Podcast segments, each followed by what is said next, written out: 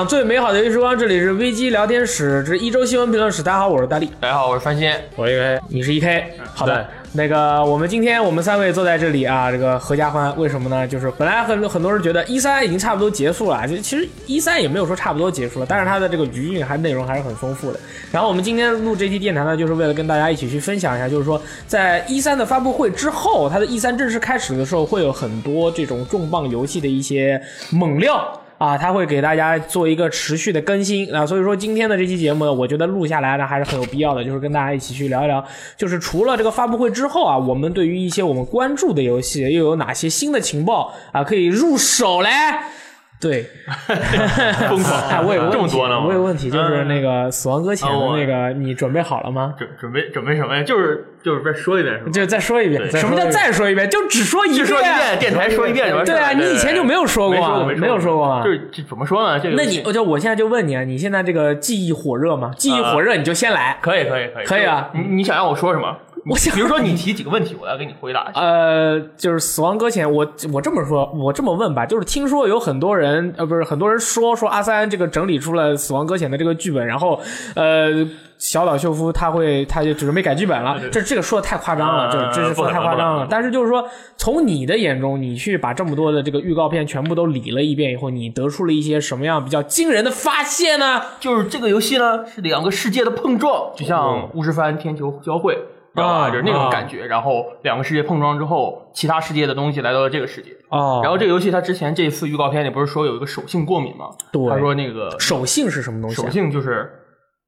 呃手我对我对这个物理、化学还有生物什么的不太了解，但是它手性大概就是这个意思，是一个对称的意思，手和手，左手和右手。当然有可能是错误的，有人可以在电台里指出来。OK，然后我觉得这个意思呢，就是说为什么努哥演的那个山姆对对那个就是那怪物有手性过敏呢？嗯是因为它跟那个怪物是对对应体，就是一个对称的东西。哦，我知道了，这个其实很容易理解。我这个我说一个大家就理解了啊。这个在日本的这个民间传说里面有个叫做二重身的东西。啊如果你见到你自己的二重身呢，你们俩都会死左，那么这个东西不就是对称的吗？就所以说可能这就是我们所在这个游戏所在这个现实世界呢，嗯。和另一个转过来的世界呢是对应的。那也就是说，在那个世界里面可能会有一个努哥的分身了，对。对对就是也有努哥也有可能，也有可能。哦然后那个世界已经乱套了，所以我们之前看到的所有非常诡异的世界，就比如说搁浅、鲸鱼全部搁浅嗯嗯嗯啊，还有什么骷髅士兵啊，天上飞机都带着线啊，那些东西都是在那个世界里的。OK，就是你，这都是我自己自己的猜的。然后你看现在这个游戏里，这次预告片里有很多现实世界，就是什么冰岛那些雪山呀、嗯水啊、草地啊，那些应该是现实世界残留下来的东西。OK，啊，对，然后我觉得这个预告片里其实最大的一个一个疑问就是在弩哥拿的那个照片上。哦那个照片放大之后，我们拿 4K 预告片放大之后，背后是有一个照，那个一个是中间那个女的呢是那个林赛瓦格纳演的那个角色，哦她没有名字啊，这个预告片叫 Woman Two，、啊，然后二号女对人，二号女性，然后她的老年版就是现在她的样子，就是这个现实中这个演员的样子。OK 然后右边弩哥呢后面扎了个辫子，哦然后也是稍微有点老。然后预告片里那几个弩哥行走的镜头，我们也知道，有的是扎辫子，有的没扎辫子，就是那种垂头的。其实是不一样哎，的，其实是不同时期的，哦这个不同时期也有可能是不同世界的。哇哦，然后右左边呢还有一个怀孕的女人，但那个女的就是脸脸马上就被打了脸脸被雨水那个雨水 time fall 打到了，哦就老化了，就看不清了。哦。然后那个怀孕，然后她背后的那个场景呢，很明显就是那个美国总统的那个办公室。哦，所以说，这这里面努哥穿的那个黑西服，一看不像美国总统，所以后面那个女的就是那个林赛瓦格纳那个老年版，有可能有可能是美国总统。嗯，但是这个什么意义呢？不知道不知道。嗯对，这个看小老师不怎么讲呃，。但你的标题不是说你已经把游戏啊，就已经推这种东西嘛，就是说，我觉得是这样的，所以说我们今天在电台的时候，我就没有说你把它怎么啊怎么样再捋一遍因为我这相当于是棒杀，就是给对把你拖得很高，到时候你跌下来就死走了，啊 就很危险。所以我就说，哎，这只是你自己猜测，它其实有点像黑魂的世界，就是说目前为止就是啊，我听说小岛说，呃，这个关于死亡搁浅的这个秘密啊，它很多很多的秘密嘛，从这个从它的这个预告片第一部开始，这个游戏的解密的过程就开始了对。所以说你有就是除此以外还有什么其他的重大的发现吗？山姆是快递员，啊 而且那个雷那个莱亚塞杜演的那个女角色也是快递员，对，都是快递员啊因为，后面写的是那个呃，delivery 易易碎品运输嘛，啊对但是下面写的是 handled with with love，啊，你说中文说中文正正常不是，就是说小正常快递员后面那个易碎品那个包装上不是有些小心轻小心轻放嘛然后它是 with care，嗯。它这个写是 with love，用爱心。用用爱小心情，所以它不是一个传统意义上的快递员，嗯。它可能是传递爱心。那我有个问题，就是我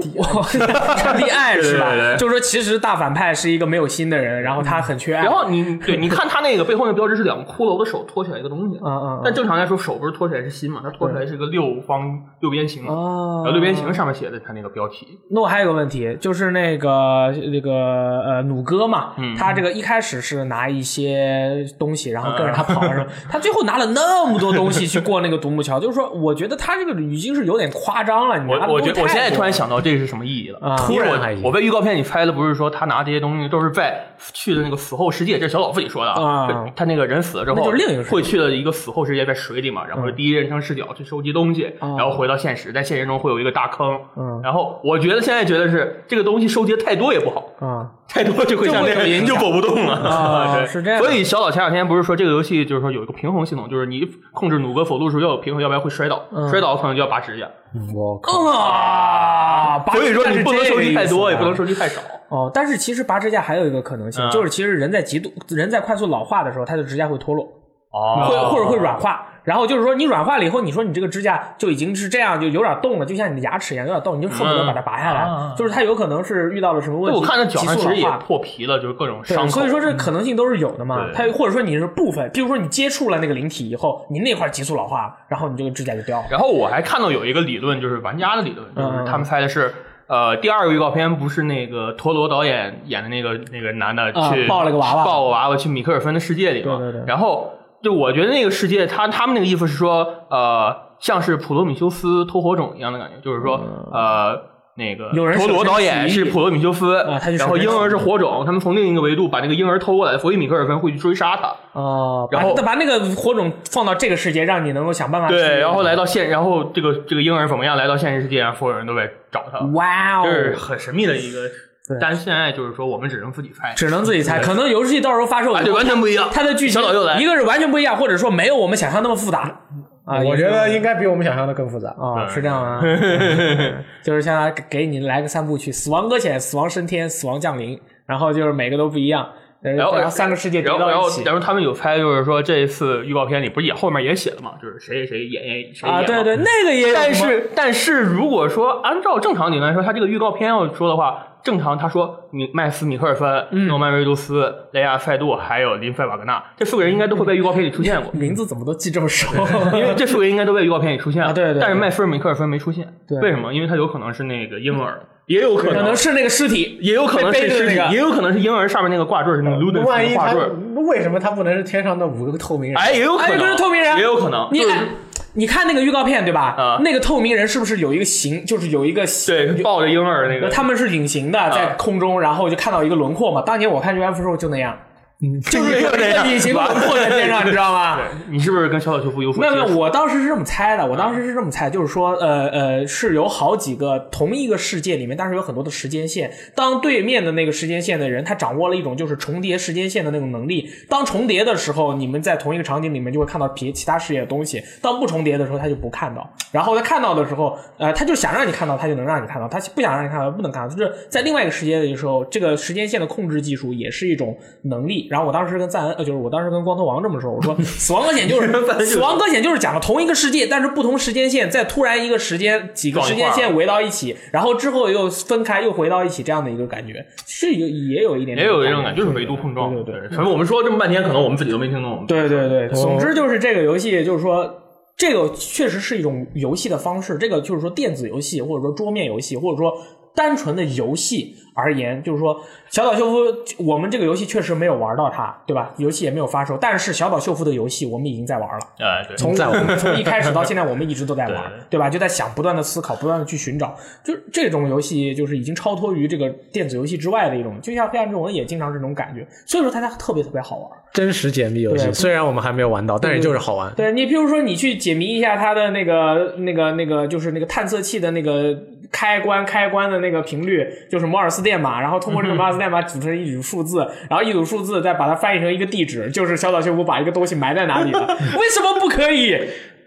然后还有一个要提，就是说现在上它那个不存在的网站上，对。那个 PlayStation 的专题页，然后下面《死亡搁浅》预告片下面有一个介绍，嗯。说这个《死亡搁浅》是一个事件，是一个事件，它指的是《死亡搁浅》是一个就是事件件。线空重叠对的事件，然后说什么、嗯呃，在无数的死亡中轮回，然后努哥要、啊山姆要带着什么未来的破碎之物，嗯然后踏上团结世界的旅程。那娃娃说不定从未来对未来娃娃可能是传回来未来的嘛他就是爱嘛，他就是爱，把爱传递。你看有人怀孕了，了，预告片里有人怀孕了呀。对对对，就是爱，就是爱，很神秘。啊！这个游戏真的非常有意思啊！这个希望大家呃跟我们一起去猜啊，啊一起去思考，然后就是交流我们的想法。因为只有像这样的游戏，只有我们去不断的去交流自己的想法，才能迸发出新的，我们不断的才能向真实去靠近。当然，如果靠近真实的话，也没什么意思。尤其如果发售时候被我们都猜中，也没那么嗯，就没那么有意思了。猜中说明啊，我哎，你很厉害，哎可以可以好，那么下面我们开始这个礼拜的新闻节目啊。首先第一条是关于这个《生化危机二》重置版的更多的情报的一个更新啊。首先是大家也都看到了这个，如果看过它实际玩的。朋友就会发现它的那个移动操作跟《生化危机四代》和五代是非常相近的。同时呢，它的射击时候的那种操作是跟六代一样，你可以一边走来走去一边射击的，可以说是可以随心所欲，是就是看到就是射爆啊这种感觉。呃。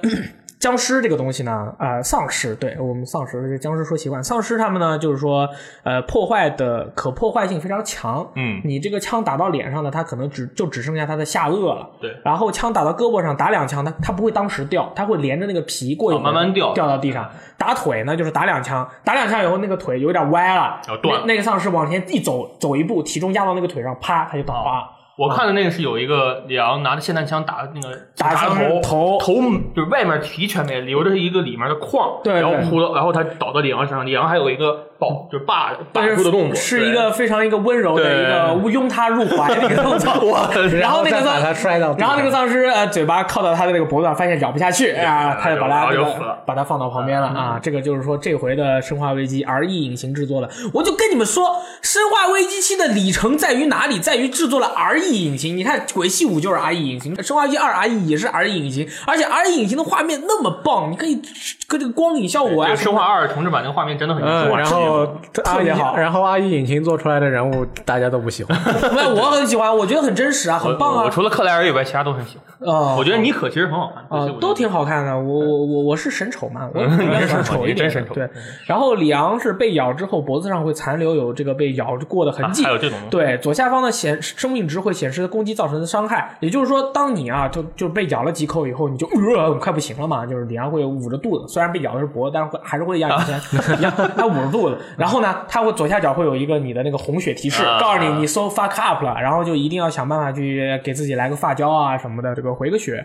然后除此以外呢，《生化危机二》的重置版的制作人。平林良章啊，在游戏中说，《生化危机二》重置版的风格会更接近于二十年前的原作，偏向生存恐怖和解谜，并不是一款让大家可以射爆的游戏。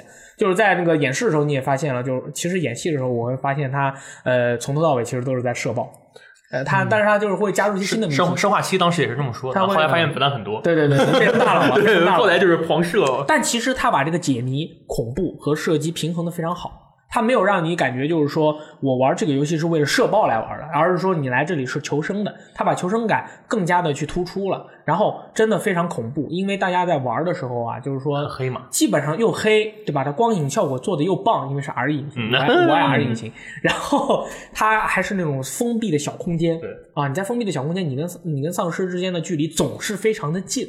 如果你在玩的时候，如果到时候支持 VR，或者是你戴耳机，你会听到你周围总有乱七八糟的这些声音。哎，生化四的那种感觉哎，是吗？你就跟你 在念念叨叨，念念念叨叨的，说我你欠我十块钱，你欠我十块钱，这是这是玩的时候，你这个压力就会非常大。我对于这种封闭空间的恐怖游戏，我是非常喜欢。当然，我喜欢的是太空题材的封闭封闭空间恐怖游戏。哎死亡格。哎不是那死亡空间已死亡经死空间啊什了，么就死左了，所以说略生略是对生化危机二。然后有朋友就说说生化危机二卖有点贵，贵吗？然后我贵吗我就要告诉他，首先我第一个问题啊啊，贵吗？第二个问题，这么好玩的游戏卖贵一点，说得过去啦。你看卡普空做游戏，跟这个嗯、差点就说我记得这个是四百二十九，对对对对对498反正，因为它其实是完全新做了一个游戏，不是这么说，你看那些，比如说 BNEI 啊，就是还有一些很多日常游戏啊，对什么呃还有光荣，他们游戏其实定价很贵的，对游戏一个个定价都是一个是因为汇率，一个是因为他们那个本身的总之就是。贵。对贵很贵，还有豆腐和汉克的模式都会加入《生化危机二 RE》的这个游戏内容中，呃，而好鬼呢？那大概没有吧？好鬼这个东西，我今天你为什么那么想玩好鬼呢？好鬼我去研究了一下，因为好鬼其实是很多《生化危机二》真实不是真实吧，老粉丝心中的一个 一个梦想，就是说你真的能把好鬼带到《生化危机》的这个那里面去。然后我当时提出的一个疑问就是。是不是《生化危机二》好鬼的这个民间传说啊？它是只是在中文圈非常的火。我去追根溯源查了一下，其实不是的。好鬼的那两张照片呢，当年是在一九九八年四月那四月刊的电子游戏月刊叫 Electronic 呃 Monthly Games 的一个杂志上面，哦就是他们老外那个应该是美国朋友 P 了两张图，然后这个呢传到了日本，然后日但是这个东西在日本啊，它并没有引起巨大的话题，可能制作组的人都不知道有这么一个民间传说在玩家中间去传，然后这个东西呢又传到了中国。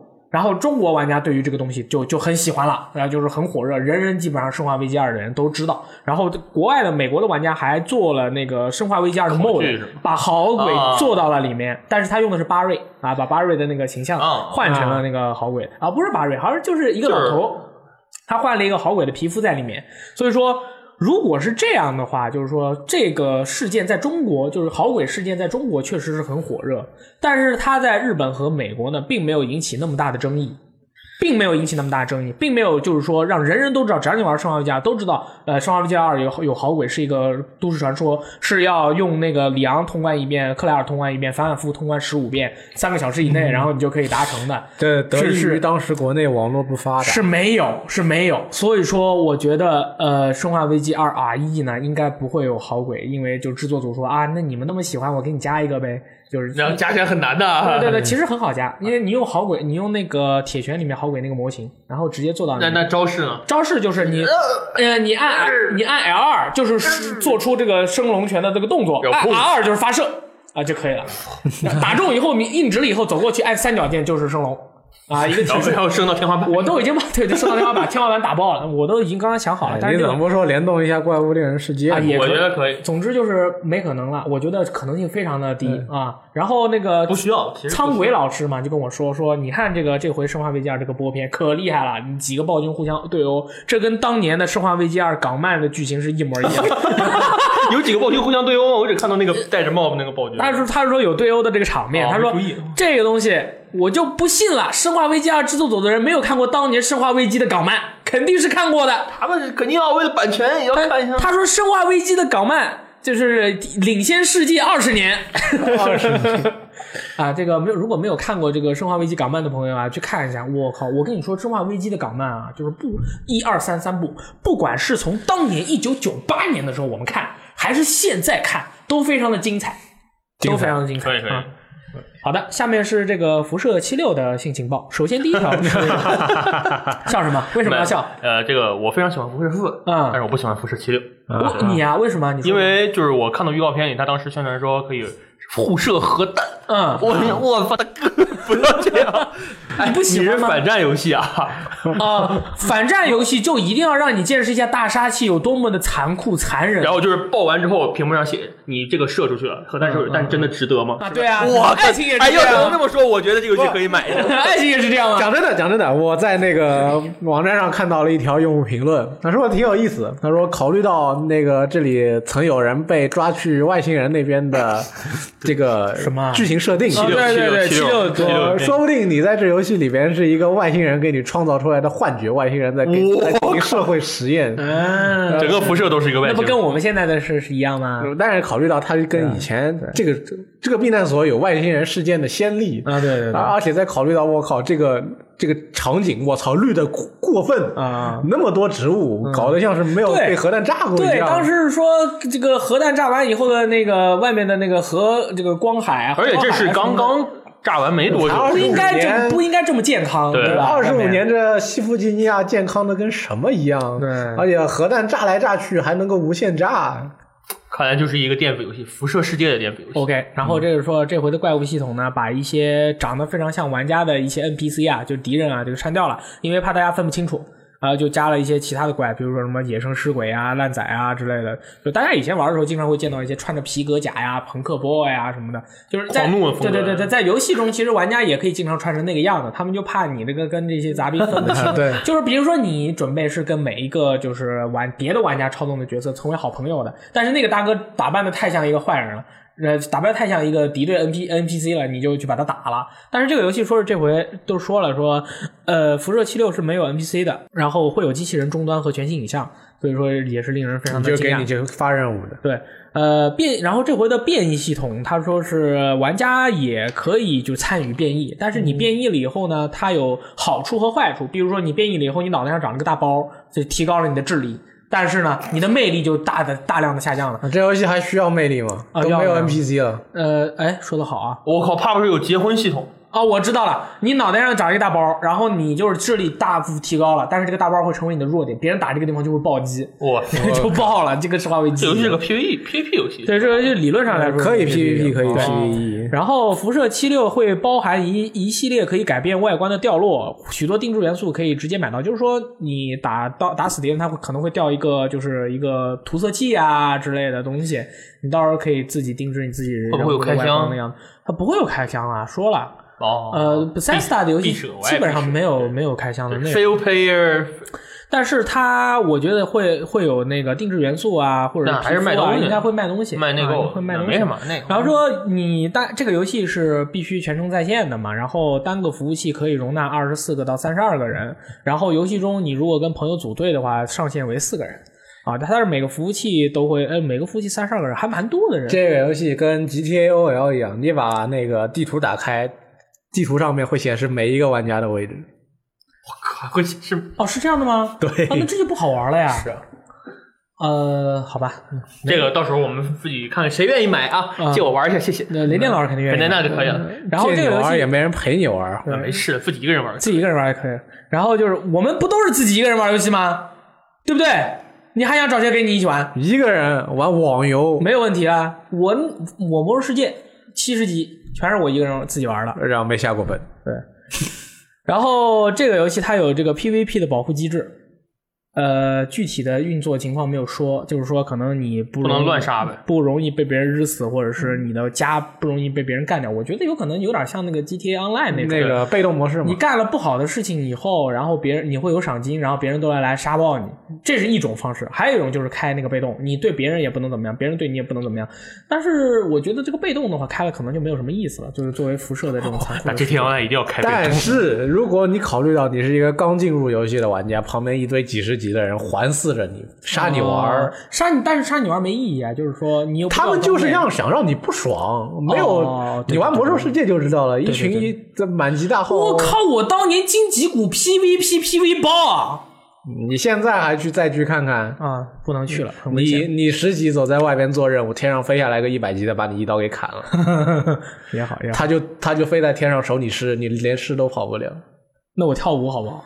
你没得机会跳舞，你刚站起来就被他一刀了。好，那么下一个是这个《赛博朋克2077》的那个新闻啊，就是这游戏是第一人称视角的，然后这个很多人都很惊讶，啊就是为什么 CDPR 以前没有做第一人称视角的游戏，他做了个第一人称视角游戏？我觉得这个问题你需要问吗？啊，CDPR 喜欢干嘛？喜欢做自己从来没有做过的事情啊，这回选这回选择了卡普空没做过第一人称游戏，他还做《生化危机七》呢。对对对，所以说这个问题 就是说啊，当然他们的团队的任务设计师 Patrick Mills 啊，他这个回答了大家的疑问：为什么要选择第一人称呢？那是因为啊，玩家会扮演这个真正的主人公啊，你是真正在扮演他的，你他的那个主人公啊，这个名字叫 V 啊 V，V has come to，对。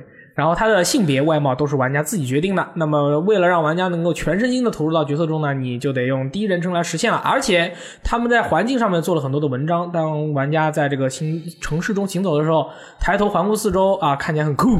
然后这是第三人称没有办法达到的，就是为了让你们感受到这种完完全全的震撼，必必须得用主视觉。啊主视角的这个游戏方式。我觉得，我觉得我对于 CDPR 就是很，当然会有一些担心，说你第一人称的游戏你基本上没有怎么做过，你这个游戏这个它项目又这么大，你做个第一人称的会不会死左？我觉得不用太担心，因为他们最喜欢做就是死磕嘛。啊其实对于这个模式有疑虑的玩家，可以去玩一下《杀出重围》，它也是那个第三，它也是赛博朋克的主题，它也是第一人称进行游戏，等到对话就对话场景的时候切到第三人称对，因为大家可以先尝试一下，感受一下。应该是没什么问题。对，这个这个模式已经做了很久了，没有不会有什么新的问题。然后这个赛博朋克二零七七，它跟那个呃老头滚动条六的说法是相反的。老头的滚动条六说是我们目标是下世代主机，然后赛博朋克二零七七的目标是本世代。那不一样，赛博朋克二零七七都至少做了一段时间了，老滚六还没开始做。E K，你你你喜欢赛博朋克二零七七吗？想玩，可以。阿三呢？我可以啊，我是你很勉强啊。对，我是伪赛博朋克爱好者。啊，你不喜欢这个东西，这个游戏，就对于我来说，既赛博又朋克，是吗？就更不喜欢就了。没，我很喜欢，就是说，但是跟我想的不一样嘛。因为原来那个预告片，你也知道，他们这个现场当时也给一些媒体发那个原来的那个预告片里那个手办，那个女机器人，女的嘛对嗯，那个手办有刀的我觉得原来那个机那个风格非常好，这部风格比较戏谑。它它会比较亮，嗯就是彩色一些。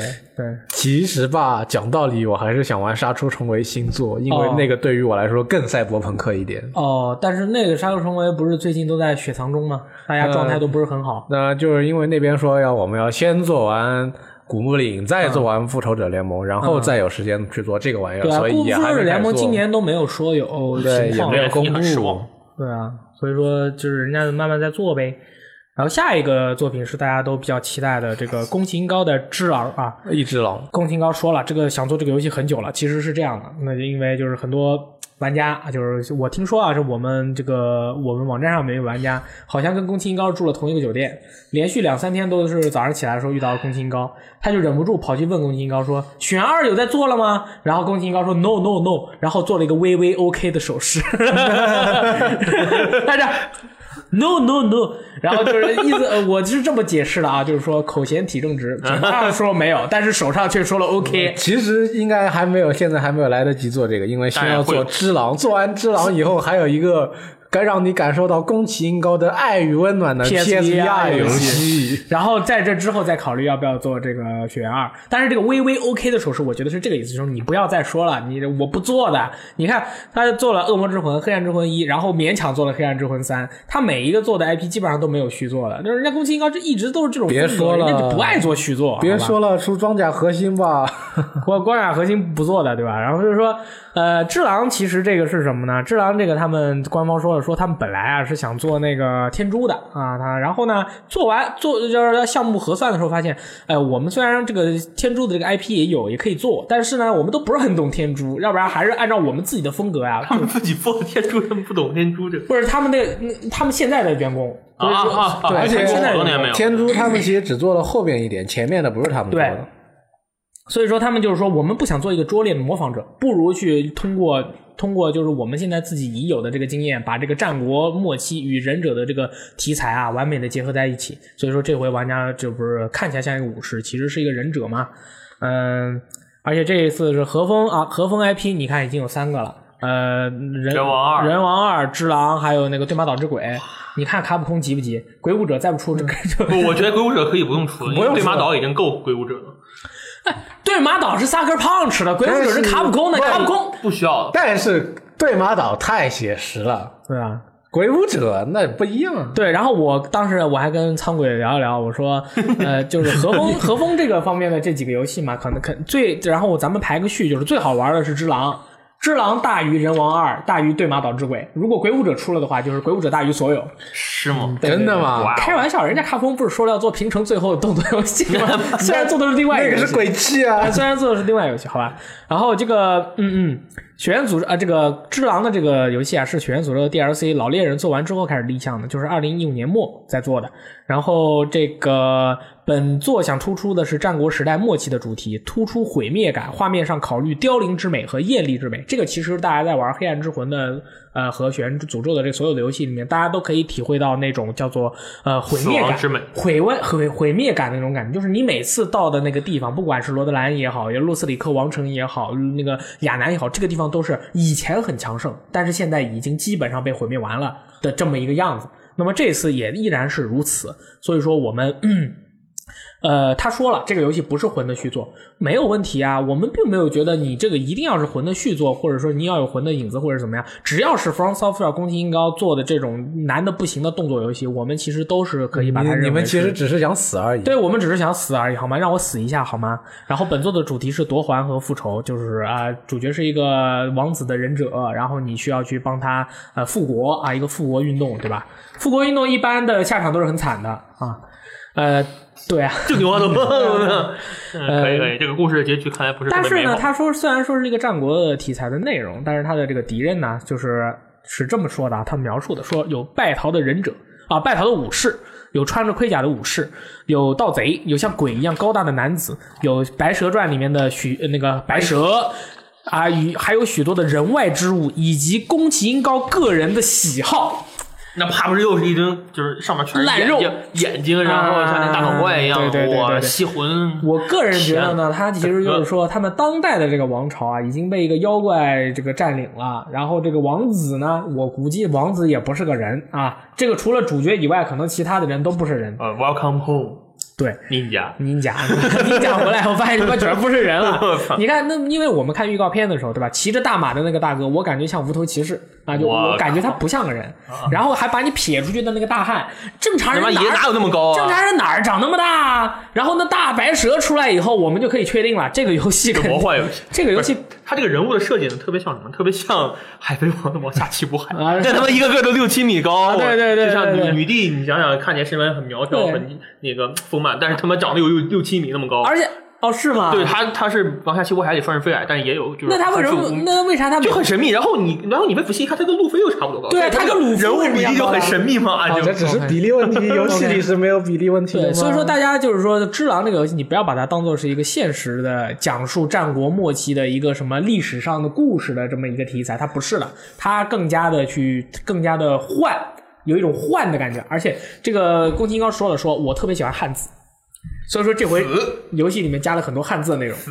哎。那怕不是最后死了以后出现在屏幕上面的是？那不是那个，是大家呃，就是你这个是一个战斗系统，你在使用的时候会在身上有那个字那个特效。然。后力。啊？对对对，打力，王哦爆啥什么的，我只是想知道这次你死了以后屏幕上出现的是哪几个字？那就是回家再练练吧。是吧？然后战斗的核心是打崩敌人的架势，然后一击必杀。当然，玩家也可以削弱呃玩那个角色的 HP。这个打崩架势这个东西其实是一个非常有意思的东西，就是说你把敌人打崩了以后，就是他会一直防御嘛，或者你们俩对拼刀，拼到一定的成级别的时候，对面就会呃那个整就是会有个围级的那个围字，然后你再可以把它一击秒杀。这是作为一个忍者，就是说一击必杀的那种感觉啊。呃，忍一手呢，就是这个《剑锋传奇》里面格斯的那个假手啊，它会装载各种各样的武器，比如说手里剑啦、爆菊啦，呃不是爆什么手里剑、爆竹、爆火炮，种类非常的多。那他妈还真是格斯啊！对，还有散盾，你的那个假手还可以 K 散盾出来，出一个盾啊。就是说，当面对迟钝的敌人的时候，你还可以用人一手这样的假斧啊锤爆他的那个盾，然后你就可以对他进行一击必杀。所以说这些东西都是一个怎么说呢？就其实他是个忍者啊，所以说这些忍者手上装一个假手，假手上有各种各样的道具，完全 OK 啊，没有问题吧？没有问题吧？没有，没有，OK，呃，然后本作呢还会制作立富有这个立体动态的这个层次的地图，这个是宫崎英高本人说的，说我就喜欢做这种地图，大家也都知道黑黑暗之魂一里面那种啊、雪原里面的，所以说在本作里面的地图也会是像那种，但是这次呢，玩家除了就正常跑以外呢，你用那个人机手上那个钩爪呀，你可以飞来飞去，也可以登上一些其他的一些地方，就是说你探索的方式更加的多样了。当然，这个钩爪你也可以勾人嘛，勾人以后在他旁边荡，我觉得这个游戏有一个很好的地方，对，很亮。很亮。哎呦我天哪！你想多了，你想多了，后面一定会希望它会很亮，后面一定会我很黑不要再像黑魂那种被那下水道里，我我第一次见到那啊对车轮战，因为我他妈你我告诉你是这样的啊，这个游戏是谁发行的？是动视发行的，动视发行的，所以说动视就跟 From Software 跟宫崎英高说啊，说宫崎老弟啊，你老这个弟还行，你这个播片啊，就是那动视人家是更有经验的，喊人家人生老弟没有问题。然后动视说，你这个播片啊，你可以展示出你这个游戏黑暗的一面，但是我建议你呢，亮一点。这样呢，我们动视作为发行，你可以卖的多一点，因为动视要考虑的是他们这个销量或者怎么样，然后宫崎英他们要考虑是游戏本身的质量或者怎么样，你知道吗？所以说，一个游戏的预告片它采用了什么样的风格，其实是非常重要。就像你们看《战地》的那个预告片，它很亮、很彩、很欢乐，但是我看了《战地五》最近的很多 gameplay 和玩家自己玩的那种感觉，还是原来《战地》的感觉，没有那么亮，没有那么没有那么彩，没有那么欢乐，真的没有，可以吧？游戏有 RPG 要素，那当然有啦。到时候该给我攻略了。对，该做攻略了。我不需要，这不是火，不是魂的续作。你不哎，不需要传这个这个东西，你跟我说没有用的好吗？我已经把火传给你了，这个火已经在你的心中熊熊熊的燃烧。这个火我看不到，没有关系，你看不到也没有关系，六爷只要看到。你这个就你这个攻略是必须要做的，好吗？六爷，那你我知道每期我们电台你都听了，我给你推荐一个做《只狼》的攻略小达人啊，三星，好吧？反正他发售日还没有确定，你可以慢慢。这个游戏延到二零年吧，延到二零年，我觉得延到二 零这个游戏很棒的好吗？奥莱姆。然后这个游戏还有回声系统，回声系统就是你死走以后，你还可以复活。然后他们说是怎么样呢？你就是作为一个忍者，就哎我死啦，然后别人就走开了，然后你立马啊我又活了，然后背后偷袭他。对，是大概是这种感觉，就假死的，可能是那种假死的这种感觉吧。但是这个死亡惩罚就做的很巨大，因为你呃，因为你可以复活，所以说死亡惩罚，如果你真的又死了，那你这个死亡惩罚会是什么样的？这一关从头来一遍，我估计。我就不知道了，关键是它大概就是那种很很惨。然后这个游戏是没有多人要素，啊没人能带你玩。对，然后宫崎英高就跟东师说：“哎，我们这游戏没有多人要素，你服吗？”然后宫崎呃，然后那个 From Software 啊，不是 From Software，东师就说：“没事的，我们有黑色行动四。”这个东那个多人没有就没有关系啊。买黑色行动四送只狼 demo，我靠！我操！操！瞎说什么？然后就是啊，这个做就是说他会就是鼓励啊玩家呃作为一个忍者，就使用各种卑鄙下流的伎俩去杀敌，比如说下毒啦，然后埋粪埋那个埋炸弹、啊。那他妈是天珠啊！你确定你玩这个游戏就是天珠的精神续作呀，但是他们都说了，这不是天珠啊。这个不是天珠，但是这个游戏一定是有天珠的血统在里面的，好吗？我是这么认为的，你这么认为？我这么认为的，你们不要害怕啊！我说的，你们不要怕我跟。你说，我特别喜欢天珠四，就虽然很多人骂天珠四，但我很喜欢这个，对，很好玩。对，然后就是说，你一定要就是你作为一个忍者，你要卑鄙无耻下流，这样你才能够获得这个游戏最终的胜利。因为如果因为它这个游戏的难度啊，他说了，说是它这个难度是比以前的所有的黑暗那个 From Software 开发的动作游戏都具有这个挑战性。所以说，你看，而他说打人的时候不强调动作，打人的时候强调的是战术，就是说你要想办法去构构布局，然后把那个人给干了，而不是说正面硬刚。可能正面硬刚作为忍者来说是最后的手段啊。我觉得他正面硬刚比那些反不赖的厉害。然后他们就说这个真的不是黑暗之魂，或者他推门真的好像他推门推成这样了，大哥，你还不是魂？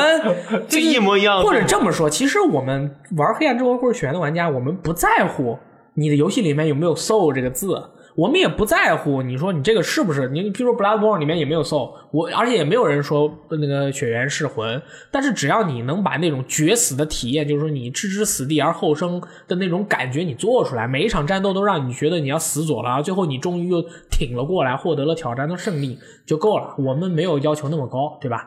我的妈！你看这是哪有这么打的？这是人吗？好的，呃，然后是《黄牌空战七》啊，追加了这个新的天气雷电。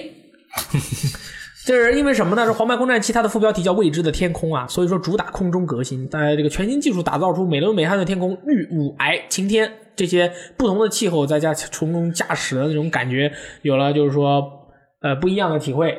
呃，这次加入了新的这种呃这个天气叫雷电。那么这个雷电这个天气很厉害了，它是在是天气要素中比较暴力的一种，被雷电击中的机体或发射系统会无法控制，就是说你被击电了以后就啊啊啊啊啊！多人模式该有一个人叫指挥官模式，专门放雷电啊，对对对，射飞机狂飞雷电。你当在玩战地二呢？我靠！然后这个《黄牌空战七》的剧情是发生在第二次大陆战争期间，欧西亚联盟国与亚路西亚王国由于恐袭事件和地外轨道塔归属权问题爆发战争，玩家将扮演一名欧西亚的空军飞行员，投入到壮大的战争中去。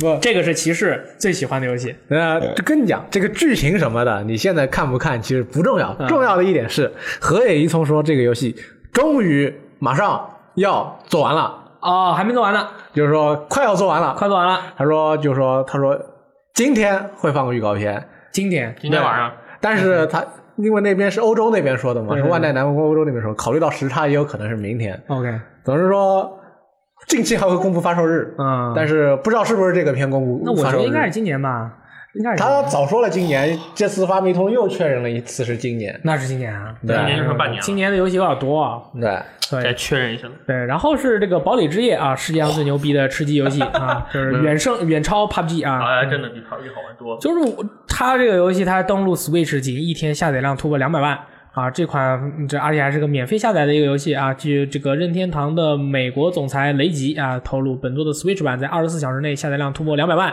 而我们编辑部的这个游戏的付费付费比率也非常的高。那那只要玩的人基本上都买了 Battle Pass，但是我没有，你你没有你不玩随便嘛，nobody care。然后就是我。我 Xbox 买了 Battle Pass，我 PS 买了超级无敌豪华版，然后 NS 又买了 Battle Pass，但你其实叉 One 其实不需要买 Battle Pass，因为你登的 Epic 账号可以用那个 可以通用。不要再说了，我作为一个真实的堡垒之夜玩家，它出了我就买。这里啊，我要提醒一下，就是说没有玩过就玩 NS 版的玩家，对，如果你的 Epic 账号没有登过 PS 平台，嗯，你可以上就可以用 PC 下一个原版的，不是那个港版中文的，因为那个要用 QQ 号的你。要用 PC 版的，要用 PC 版下一个英文网站的版本的英文版的 Epic 那个堡堡垒之夜，对，上去氪金比 NF 便宜，便宜百分之五十。然后那个币还是通用的，只要你们 NF 上也登那个 Epic 账号。对，就是一个 IP 账号拿来当一千币只要六美元，不要钱，不要买爆。嗯，对，然后 不不不，还有说，还有说，还有说，还有说，堡垒这个游戏实在太好玩了，所以说昨天晚上我纠结了半个小时。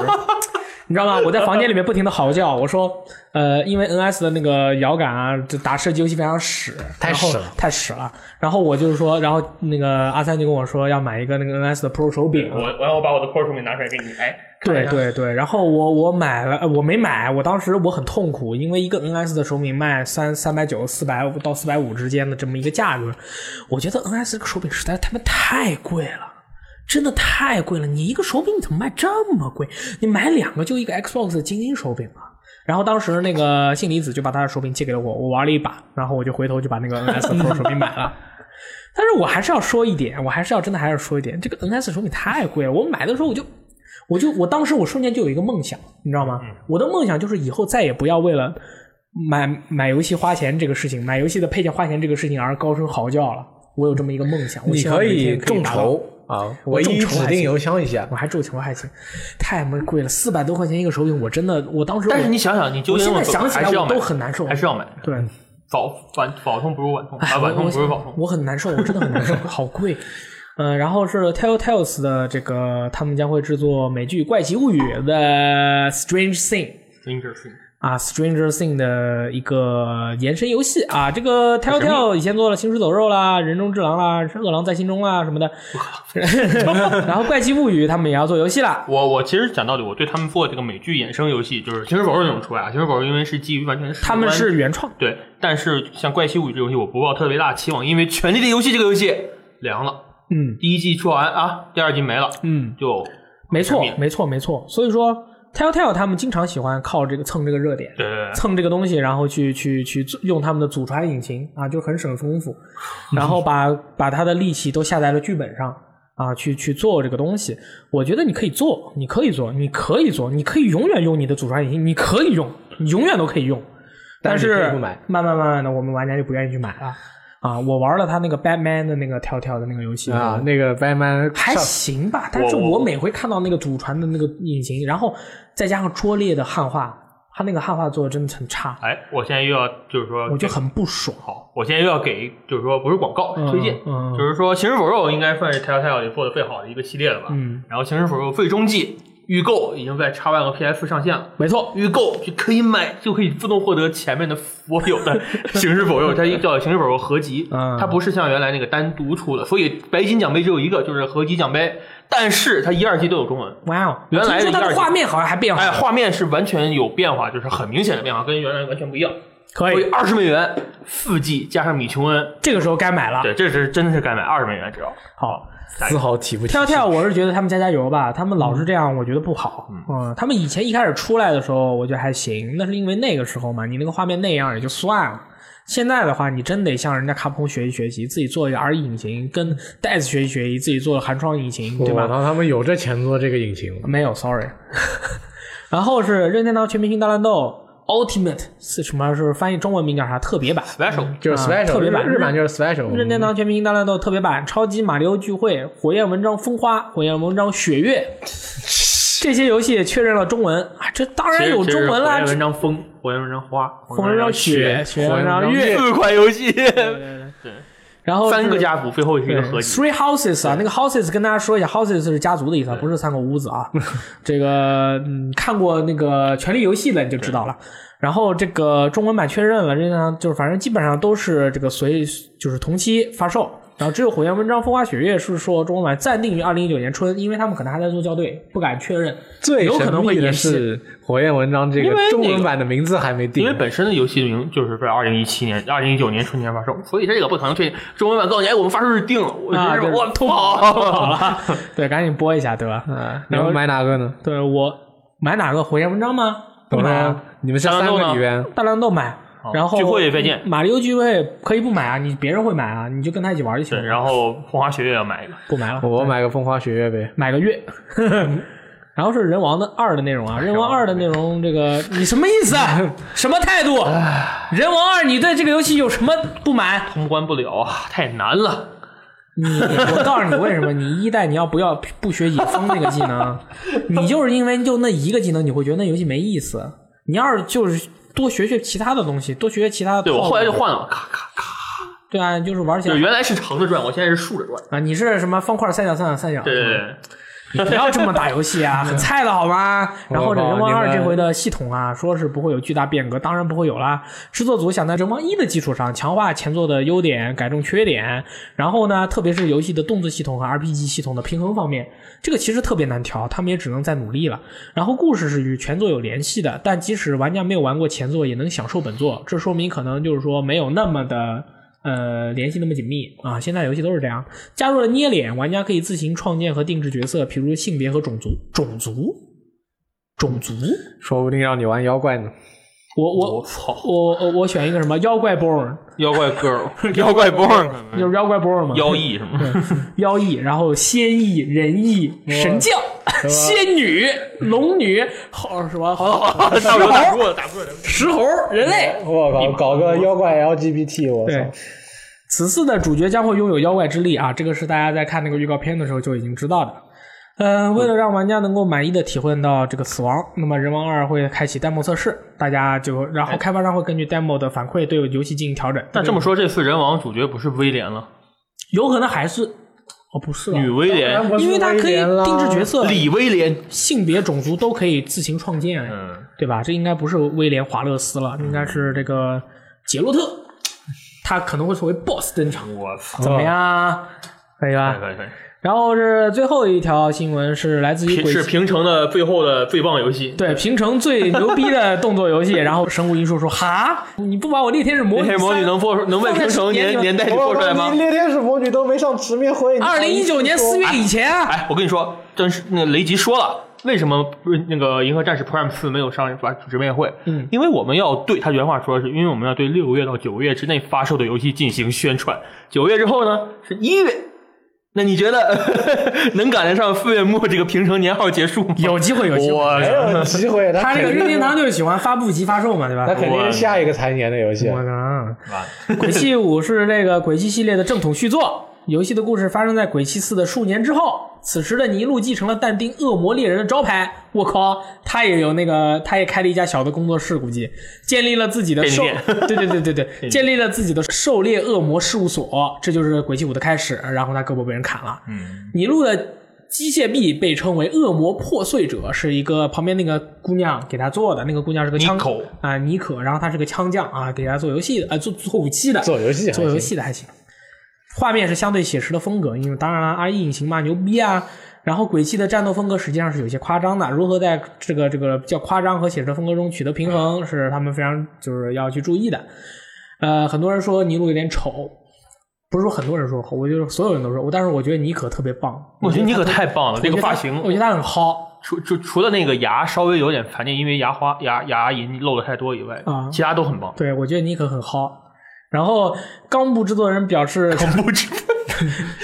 你能说全名吗？啊？对对对，他全名我忘了，就是 冈部先生。冈部制作人，先生制作人先生，制作人先生称，《鬼泣五》是一款平成最后的也是最强的动作游戏，并且会争取在平成结束前，也就是二零一九年四月以前发售，那就延期的话，那就得改名。不会延期的。这他们现在就是决战发售中啊，然后那个决战制作中啊。然后那个游戏封面呢，左边是但丁，中间女主，右边那谁不知道，然后有人拍是诺克提斯，我干，也因为他那个穿衣的风格还有发是很像，型很像。他还穿了个靴子嘛。然后就有人说可能是维吉尔，当然也有人说不能，就是维吉尔在原来就是官方设定里，死在四不是在鬼泣四里，他是尼尼禄的爹，对，他是尼禄的爸爸。怪不得这俩人这么像。然后，所以为那个研磨刀配合对尼禄有反应嘛。嗯然后就是我记得我我这个可能说的不太准，好像鬼泣四我觉得啊，我先说鬼泣啊，你先我先说一点，你你这不是剧透，因为哦《鬼泣四》已经发售几百年了，你们不要再说别人是剧透了。啊，有人说没有吧？然后鬼泣四的那个特别版维吉尔来到那个地方，好像是二十年前的事儿。嗯说是这样的啊，我这个记得不太清了对。所以，然后研磨刀怎么留在那里的那就是之后的剧情该怎么讲。然后这个官方说了，最右面那个人是谁呢？你听那个尼，就是前两天鬼泣五那个尼禄的那个主题曲叫《Devil Trigger》，那个歌里那个歌词会有解释。你听了吗？我听了，然后歌词现在在我们网站首页那个有个鬼泣的新闻里就有。啊，哎，你们要想知道的话，可以直接去看那新闻，那新闻第二页里就有歌词儿。你是一定要让他们看新闻吗？那那歌是那么长的，我也不会唱是吧？对，对，嗯就是呃，对，我不知道研磨刀，我只知道研磨爱。啊，可能太猛了，哎我靠！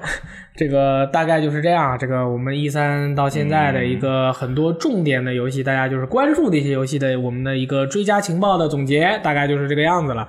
那么，真的不是诺克提斯吧？怎么可能是洛克提斯？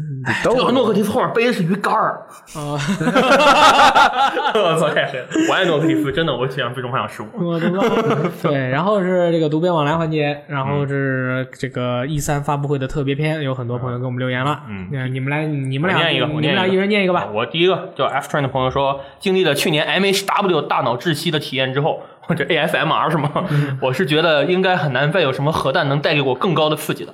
结果今年期待的游戏《分裂细胞》、F1 的《复仇者联盟》、Rocksteady 的《超人》和猎天使模呃和白金的猎天使模拟番，一个影子都没见到，也是别样的刺激了。对，也很刺激啊，什么都没有，什么都没有。啊，这位叫 Call Me One 的朋友说，从公布的游戏发售时间来看，你会发现有一个空白期，也是黄金期，就是国外圣诞节的十二月。我想游戏厂商都等着让对方先拿出底牌，你拿你的王牌到十二月，我拿出我的王牌到十二月。索尼今会不会拿出个王牌到十二月发售？大家讨论一下嘛。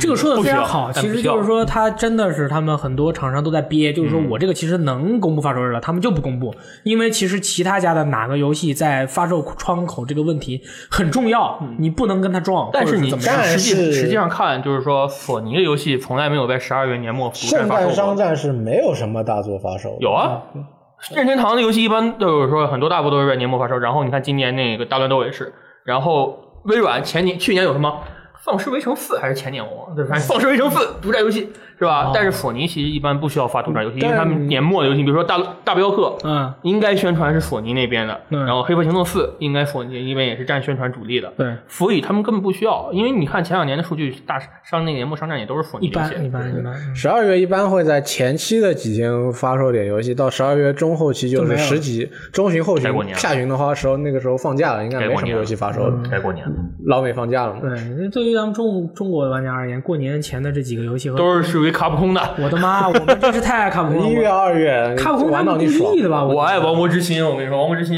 这个玩爆。你要想，《王国之心》的攻略是你来做，《生化危机二》的攻略也是你来做。生化危机二交给大地。只狼也是你，我只狼什么？只狼的，攻略我觉也是你做得我跟你说，我觉得只狼动作设计的不好。啊，好啊，啊，好，继续。他是有点怪怪的，是有点怪怪，我就觉得那个动作非常你感觉的拧，你感觉人和他那个动作是分拆的分开过的。我也有那种感觉，我觉得特别很硬。看特别难受。日常是这样的，你想怎么样？我以为，我一开始以为动视那个复出呀，我以为是动视开开发啊能做出像金刚狼、死侍那样的游戏，啊，但是并不是。并不是，人家这个动视都说了，说 我们这是发行给意见，给意见，给参考，然后是发行，你听不听不管我事啊儿，估计还给钱，还给钱。是吧？很多人都惊了，FS 对，我我没想到，是，我是我也是没想到。然后最后一条还是你念吧，这位朋友叫 Lo 叫 Six God，六神。你念念念。他说今年七家发布会，除了 EA 的发布会以外，都是定上闹钟准时起来看不存在的网站直播。本来想谈谈自己的观感和分析，吐槽一下各家发布会，但是发现评论区有字数限制，完全不够我的发挥，那就简总结为简短的一句话吧。我们网站上有字有有评论字数限制吗？没有，有啊被审核了吧？有啊啊有啊哦啊一千字，有一千字的限制。对，如果是超过了一千字的话，麻烦你到我们俱乐部自己发条文章不就完了吗？啊，他说他说在微软变成巨硬的衬托下映衬下，各家发布会都显得有些乏味，或者说没有满足各家粉丝的期待。其实每一家的发布会都是可圈可点的。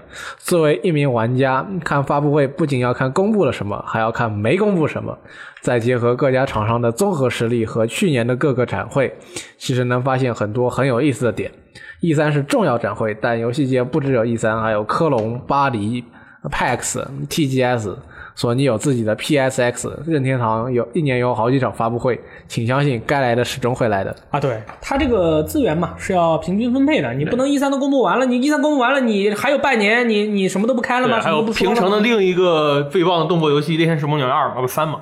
三，另一个最棒的还行，最只能有一个。你每回一提平成，我就想到奥特曼，我说假面骑士，那个平成，哎，明年开始应该叫什么什么什么？还没定呢，啊，没定，还没定呢是吧？没定呢是吧 我？就就可以，这这个以上就是我们本期的一三小节情报追加会。追加还行。我是大力，我是范鑫，我是 EK，我们下个礼拜雷电老师就回来了啊，然后他回来以后就可以跟他分享，那他是真实聊爆，我就坐在旁边笑就可以了，真是爽到了太开心了。下个礼拜耶，然后吧，那我们下个礼拜再见，拜。哎。Zing